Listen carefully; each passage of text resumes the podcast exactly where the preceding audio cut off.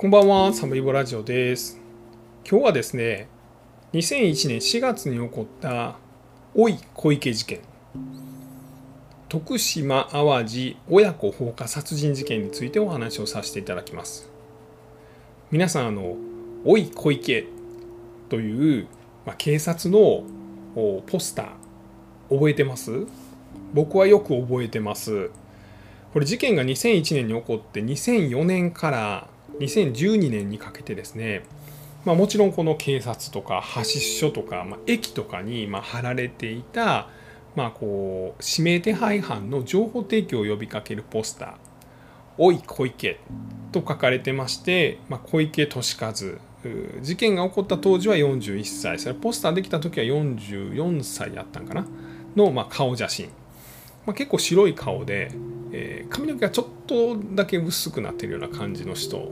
の顔写真が出てました。あれ覚えてます？僕結構覚えてます。ほんまあれどこで見たんですかね？よう見てましたね。であの事件なんです。で事件自体はですね徳島淡路親子放火殺人事件というぐらいなんで、え2001年の4月に徳島県で、え66歳の男性がまあ殺害されて、まあ、その家が燃やされてました。さらに息子さんこれ38歳も今度は淡路島の方で、まあ、殺害されて、えー油をまかれて火をつけられていた状態で発見されたと。でその犯人が事件当時おそらく40か41なんですけど小池俊和あの老い小池だったと、まあ、いう事件なんです。でこの事件ですね、まあ、特徴的なのが、まあ、あのポスターですよね。あの老い小池のポスター。で、えーもう一つ特徴的なのが実はこのあの小池はですね、えーその後事件が起こってから11年間、まあ、逃げ続けたんですけども2012年になって、まあ、亡くなった状態で死亡した状態で発見されました。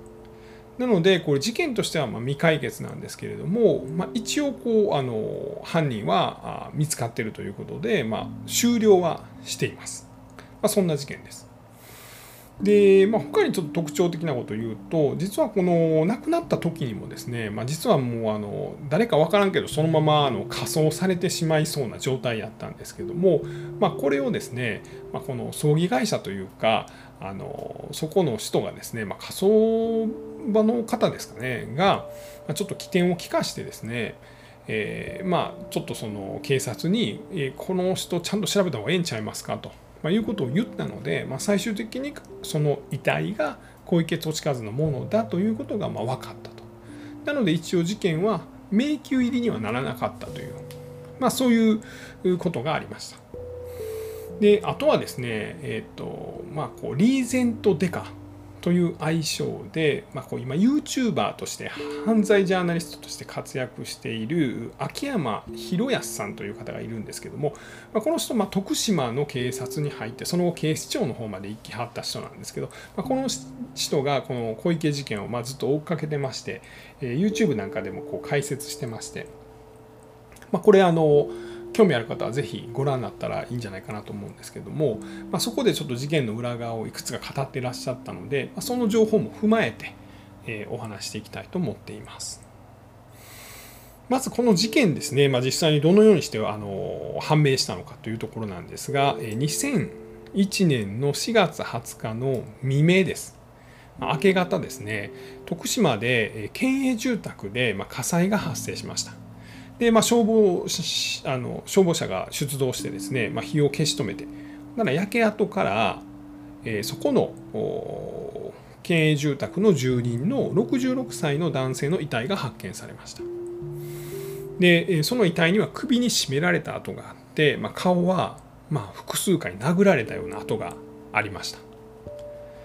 で、警察はこれ殺人事件じゃないかなとなったんですけどさらに翌日21日の深夜に今度は淡路島の方でその66歳の男性の息子さん38歳の長男が、まあ、同じように首を絞められて、まあ、顔などを複数回殴られてさらにはガソリンをかけられて、まあ、焼かれた状態で発見されました。で親子が亡くなっているということで、まあ、警察は捜査に踏み切ります。でこの66歳の男性の家からはですね銀行通帳4枚がなくなってました。額面は4000万円あったというふうに言われています、まあ、さらに現金もなくなっていました。でこれ徳島県警がま捜査するんですね、まあ、この現場にはガソリンの匂いがしたと。さらにはこう遺体は首を絞められてて、まあ、殴られてたので強盗殺人だと。でこの親子に関係する人たちを調べていったところ小池俊和が捜査線上に浮かび上がってきます。この親子は、まあ、よくパチンコにも行ってたそうなんですけども、まあ、そこでよくいたのが小池俊和。小池はですね、まあ、パチンコをやるわけですね。で「あおっちゃん今日も元気?」みたいなこと言いながらパチンコやるんですけれども小池が負けます「おっちゃん悪いけど今日ちょっと貸してくれへんか?」というので、まあ、5,000円とか1万円をちょこちょこちょこちょここの被害者の66歳の男性から借りてましたある時この男性の方がですね小池ちゃんあれやであの今まで何ぼか何ぼか貸してるけどもう結構な額なってんやで一回ちょっと生産してくれへんかな。まあみたいなことを小池に言います。ほな小池はですね「あ分かった分かった。ほなもう今度ねあの大きい金入ってくるから返すわ」まあ、みたいなことでのらりくらり逃げてたんですけども、まあ、男性もですねあまりにもその額が大きくなったんで小池ちゃんちゃんとやってくれるのちょっとほんまに困るわみたいなことになって小池が一回逃げました。で男性が小池ちゃんに金貸したのにもう小池ちゃんどっか行ってもうてやな飛んでもうてやなほんま困ってんねやというので探していた。まあこういう状態で事件が起こった。警察はそれを聞いてこれはもう小池怪しいやろというふうになってその周辺を調べると、まあ、事件の後ですね小池は、えー、K のレンタカーを借りていた。でそれが徳島で事件が起こったんですが徳島から淡路島に行って、まあ、鳴門海峡を越えて淡路島に行ってまた帰ってきた。行きはトラックの荷台にブルーシートがあるのに帰りはブルーシートがなくなってた。淡路島で発見されたのはこの最初に亡くなった男性の息子さん。これ荷台に息子さんを乗せてその上からブルーシートをかけて淡路島に行ってそこでま遺体を遺棄して火をつけてブルーシートない状態の軽トラで帰ってきたんじゃないかと警察は見立てます。で実はいきなり小池はですね逃亡してたわけじゃなくてしばらく自宅アパートにいました。事件が起こってすぐに警察は小池の自宅アパートのすぐ向かいにあるマンションの部屋を借りてそこにま小池を監視する捜査員をま貼り付けてですね24時間体制で見張ります。小池はそこからほとんど家にで家から出なくなりました。時々窓をガラッと開けてですね、まあ、こう周りを警戒するような素振りをしてまたガラッと窓を閉める、まあ、そんなことをしてました。で警察はですね、まあ、あの現場の人間は早いこと、まあ、こうアパートをガサ入れしてですね身柄確保してですねアパートで証拠を探したいということを上に要望してたんです。徳島県警の上層部に早逮捕させてください。早くもうガサ入れ行かせてください。言うてたんですが、まあ、県警の上の方はですねならんと。お前ら今証拠何持ってんねやと。K のレンタカー借りてたか知らんけどそれに、えー、ブルーシートがかけられててでそれで淡路島行って帰ってきた時にはブルーシートがない。それだけでは立証できへんやがな。もしお前らが小池のアパートガサ入れしてそっから何も出てけんかったらどないすんねんと。任意で身柄引っ張ってな。お前ら取り調べすんねやけど。小池がもし黙秘とか否認したらこの事件もう挙げられへんぞと。まあいうことを言って何かもう一個証拠固めができるまでは、まあ、ガサ入れで、まあ、身柄の確保も、まあ、上層部は認めないという、まあ、そういう方針のまま数日が過ぎてある日小池はですねいきなり自分の車にダダダダダダダダとアパートから出てきて乗ってバタンブルルンブーンと逃げていってしまいます警察は慌ててですね小池逃げよったでってなってもうすぐ追っかけるんですけれども、まあ、淡路島に入った辺りでもう見失ってしまったとそこから結局11年間小池はま逮捕されなかったと、まあ、いうことなんですね。で、まあ、小池がなんでいきなり逃げたかっていうのは実はある大きな原因があるらしくてですね、まあ、それはまあ最後の方にちょっとお話しさせていただこうと思ってますが、まあ、その逃げた小池を探すために作ったのがあの「おい小池」なんですねあのポスター。であれもともとですね、えー、徳島の県警の、まあ、警察官たちはですねなんかこうなんかポスターええの作りたいなとほなもう情報もいっぱい集まって捕まえれるやろとなってこんなんどうやとまあ、これ捜査官が考えたやつなんですけど五七五の俳句です。この男2人殺して焼いた顔ですね。まあ、こうバンとこう手配書の写真があってそこにこの男2人殺して焼いた顔いやええんちゃうかなと僕は思いましたが、まあ、徳島県警トップはですねあがんとなったそうです。お前そんなもんお前貼ったらお前苦情くれやろ。ってなってボツで捜査官たちが考えたのが、まあ、どないしようかなどないしようかなって言って考えたのがあこんなんあるらしいですよと。大阪に芸大があるんです。そこにあのポスターデザイン科っていうのがありましてそこに教授さんにあるそうです。その人にお願いするのはどうでしょう。っていうのでお願いして、まあ、その大阪芸大の先生が考えたのが「おい小池」やったということなんですね。で、まあ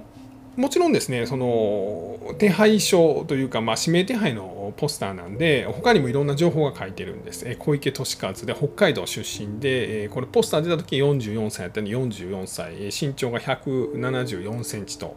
で、まあ、手がちょっとあの特徴的で、手の小指が短かったみたいで、まあ、小指が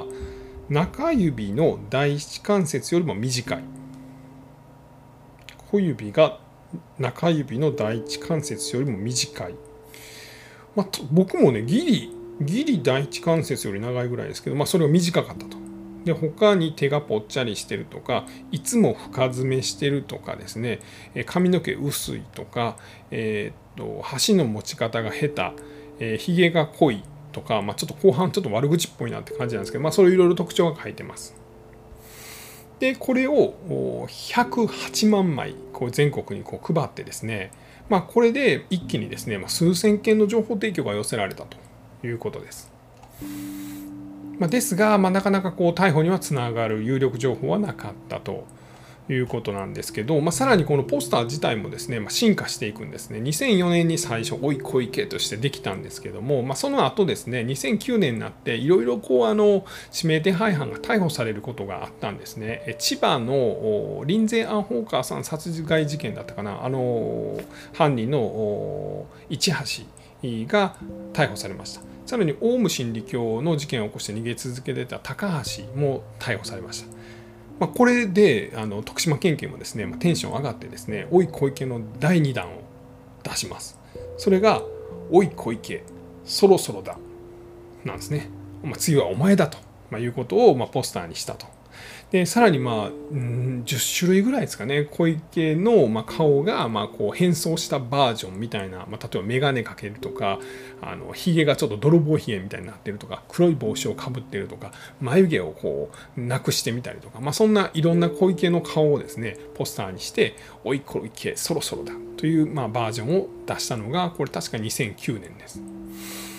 まあ、ですから残念ながら、まあ、そこから、まあ、あの逮捕へとつながらずに2012年の10月19日になってまあ実は小池が死亡した状態で岡山県の雑居ビルの,、まあ、あのトイレで発見されたと、まあ、その住民ですねそこに住んでた67歳の女性が、まあ、こう警察に通報したということなんです。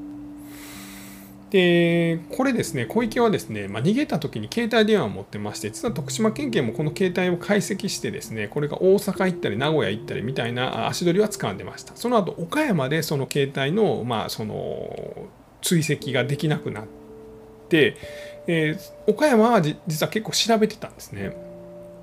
で小池がこれ発見された場所の雑居ビルっていうのは実はま岡山県警の500メーターぐらいしか離れてなかった場所やったということなんです。おい小池のポスター108万枚も巻かれて、まあ、僕でも覚えてるぐらいなのに、まあ、なぜ発見されなかったのか、まあ、この辺りが、ま小池の頭のいいところなんじゃないかなというふうには思います。まあ、まずですね、小池はどういうふうに逃亡してたのかっていう話なんですが、えー、小池はですね、まあ、2001年に事件を起こしてから逃亡します。まあ、さっきも言いました大阪とか名古屋とか行ったりしてですね、まあ、あの日雇いをしながら、まあ、自分の本名とかは明かせないのでアパートとかは借りれないので、まあ、ホテルなんかに、まあ、安宿みたいなところに泊まるようなことをしてました。で岡山の飲食店で自分より15歳年上の女性と知り合って、まあ、その人の家に、まあ、転がり込みましたでそこでですねこの女性の、まあ、こう紐みたいな形で、まあ、主婦みたいな形かもしれないんですけどこの人が稼いでくるお金を、まあ、半分預かって、えー、その人の料理とかを作ってその人のまあこうなんていうんですかね主婦ですね、まあ、みたいなことをやってたと。で実はその一方ですねまあ、こういつまでもその人とはおられへんということも考えてですねで別に東京の方で、まあ、出会い系の、まあ、サイトとか、まあ、そういう、まあ、出会い系の掲示板とかを使ってですね東京に住む別の女性と連絡を取り合って次は東京のその女性のところに、まあ、自分は社長なんか言って偽ってですね次そこに、転がり込もうとしてたらしいんです。ただ、まあ、心臓病で、まあ、その岡山で亡くなってしまったと、まあ、いうことなんですね。まあ、小池は口がうまかったんです。もともとですね小池っていうのは北海道で生まれてまして、えー、北海道で知り合った女性と1回結婚してますでこの女性が、まあ、淡路島出身ということで淡路島に行きますで淡路島で詐欺を行ってるんですね。これなんかカラオケの機材かなんかにまつわる詐欺らしいんですけども何人かの被害者が出てます。その中の1人はま暴力団の組長さんやったということも言われています。でその組長さんが怒ってですねあの小池やつどこおんねんと連れてこんかいとなりまして小池があこれあかんとなって北海道に逃げます。で北海道の札幌でですね、まあ、その事件とか全然関係ない女性にですね、まあ、こう出会って、まあ、その人を口説いてその人の家に転がり込む、まあ、これ岡山でやってたと同じようなことを、まあ、札幌でやってましてですねでそこで逃亡してました。でこの時にはですねこの淡路島に住んでた奥さんがですね、まあ、こう小池を見つけてですねあんたいつまで逃げてるつもりやと、まあ、そんなんしててもしゃあないやないのと一回罪を償ってまあ綺麗な体になってもう一回やり直した方がええんちゃうかというのを説得して淡路島に連れ戻して出頭させて詐欺罪で有罪になって1年間服役します。置いて出てきてですね、まあ、奥さんとも一回も別れてで、まあ、すぐその隣の徳島に行ったと。で徳島で、まあ、今回の被害者となった、えー、60代の男性と38歳の息子さんと、まあ、パチンコ屋で知り合って事件を起こすという、まあ、そういうことをしてたんですね。まあ、何が言いたいかというと要はまあ詐欺を行うほど口がうまかったということなんです。で、えっと、YouTube なんかではですね、まあ、小池の音声小池の喋り声の音声なるものが何個か上がってます。これ実はまあ僕本物かどうか分かんないんですけどなんかねでもねそれなんか麻雀してるシーンなんですけどはいこれリーチやリーソコツもなったらええなまあそううまいことはいかんかまあでもなこんなのやってみんとわからんからな。じゃらじゃらじゃらじゃら。リーソクスもなったらええな。ああ、そういえばこの間何々やったな。みたいな、こんな喋り方です。まあ、警戒というか、まあ、軽薄とも取られるんですけれども、まあ、ちょっと人懐っこいというか、うん、なんかこう人の人の懐に入り込むような感じのおしゃべりの仕方するなという、まあ、そんな声でした、まあ、すいませんこれ本物かどうか分かんないですけどね、まあ、ちょっとあの興味ある方 YouTube でこうあの探してみてください。で、まあ、要はまあそういうなんですかねこうあの人の懐に入るような話術でこの15歳上のまあ女性をまあ口説き落として、まあ、その人の紐のような形でこの11年間の逃亡生活を送ってたと。でさらにですね、まあ、さっきもちょっと言いましたけれども小池は頭がいいんですね。で見た目が全然変わってたんです。なのであの108万枚も巻かれたあのおいおい小池たくさん巻いたし、えー、特別報奨金も300万円設定されてたし、えー、テレビとかでも報道されてたあのポスターがあんだけ出回ってみんな顔分かってたのになんで小池が捕まらんかったというのはまあみんなの裏を書いてたらしいんです。で結構ネットとかの記事でもですね小池がなぜ捕まらなかったのかというところで、まあ、実は逃亡生活の中で痩せこけてしわしわになって写真と全然顔が変わってたみたいなことを書いてるのがあるんですけど、まあ、これさっきあのちょっと出たあのリーゼント・デカこと、えー、秋山博康さんが言うにはですね捕まった捕まってないな、えっと、亡くなった小池の遺体を、まあ、写真で秋山さん見たと。リーゼント・デカが見たと。でその時思ったのがこいつめっちゃ太ってるやん。という状況やったらしいです。太ってプクプクになってで髪の毛ツルツルになってで眉毛だけ自分であの細くしてたんですって。なので顔つきが全然違ってたと。でこりゃポスター見てあの小池おい小池で顔をよう覚えてる人でもこれは気づかんやろなと、まあ、いうことやったそうです。じゃあまあどうしてですねこの遺体が小池やと分かったのかというと、まあ、実はこれは葬儀屋さんがもうピンときてうまいことやってるんですね。え警察にこの同居してた67歳の女性が、まあ、うち同居してた男が、まあ、トイレで倒れてるんですというので、まあ、警察と救急がやってきて遺体をま警察のところに持って行ってですね、ま、亡くなってるなと。